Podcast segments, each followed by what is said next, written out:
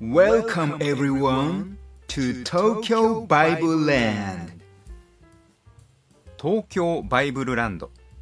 この放送ではイエス・キリストと聖書についてお話しします。皆さんこんにちは。中村明と言います。進学校の牧師科を卒業した高校教師です。二十歳の時にクリスチャンになりました。第22回の今日は祈りは生涯有効というテーマでお話しします。皆さんは神に祈ったことがありますか？その祈りは一体いつまで有効なのでしょうか？私は祈りは生涯有効なのではないかと考えています。その根拠となるのはアブラハムに99歳の時に息子が生まれたということです。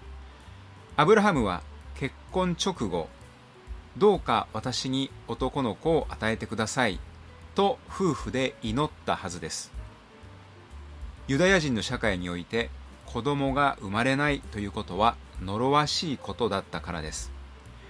その祈りが答えられたのが99歳の時アブラハムにイサクが生まれました。これはアブラハムが結婚直後に息子を与えてくれと祈ったから子供が生まれたと私は考えます。つまり私たち人間がかなり前に祈ったことであっても神はそれを覚えていて適切な時期にそれを叶えるということではないかと思います。私にも似たような経験が2つほどあります。私は大学4年生の時に外国人に日本語を教える日本語教師の資格を取りました。22歳の時に日本語教師の資格を取ったわけです。その資格を取った後いつか日本語教師として働くことができますようにと祈りました。私は20歳の時にクリスチャンになり22歳の時に日本語教師の資格を取りましたから日本語教師の資格を取った時すでにクリスチャンでした。ですからいつかこの日本語教師の資格を生かして日本語教師として働くことができますようにと祈りました。その祈りが叶ったのは私が45歳の時です。45歳の時から3年間私は日本語教師として働きました。22歳の時に資格を取って日本語教師としていつか働きたいと祈った祈りを神は覚えていてなんと23年後私が45歳の時にその祈りは叶えられたのです。日本語学校で日本語教師として働きました。またもう一つ祈りがかなり後になって叶えられた例として英検1級合格があります。私は30歳ぐらいの時に英文科の出身ですから英語検定の1級に合格したいと思ってしっかり勉強もして1級に合格させてくださいと神に祈って試験を受けに行きましたがなかなか合格できませんでした。そして英検1級の勉強をしたりしなかったり試験を受けたり受けない時期があったりを繰り返しながら結局私は42歳の時に英検1級に合格しました。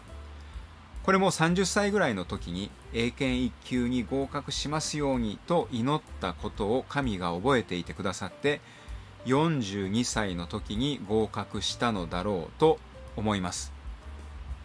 かなり前に祈ったことがかなり後になって実現するということは実はよくあることなのではないかと思います。皆さんもかなり前に祈ったことが数十年後に実現するかもしれません。神は皆さんや私が祈ることすべてを覚えておられます。そしてすべての覚えている祈りの中からどの時期にどの祈りを叶えてあげようかと神は常に適切な時期を考えておられます。ですから祈りはたくさんした方が得だということになりませんか？100祈った人と1000祈った人と1万祈った人と神が祈りをすべて覚えていてくださるのであれば多く祈った人の方が得だということになります。ですから皆さんも私もぜひたくさんの祈りをしていこうではありませんか。神は私たちの祈りをすべて覚えておられます。実現にかなりの時間を要することもあるかもしれませんが神は最も適切な時期を選んでその祈りを実現させているわけです。私の話を聞いて自分もクリスチャンになってみようかなと思う方は今から私が祈りますので私の後について自分の言葉で祈ってみてください。天の父なる神様。今私はイエス・キリストを救い主として受け入れたいです。今まで神様のことを知らずに生きてきました。今日からは神様を私の人生の主人としてお迎えいたします。イエス・キリストが十字架で血を流しまた命を捨てたことによって私の罪が許されたと信じます。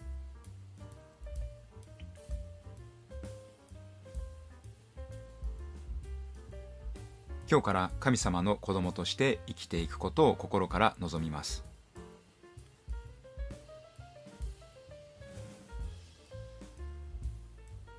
イエス・キリストの救いの御業を信じます。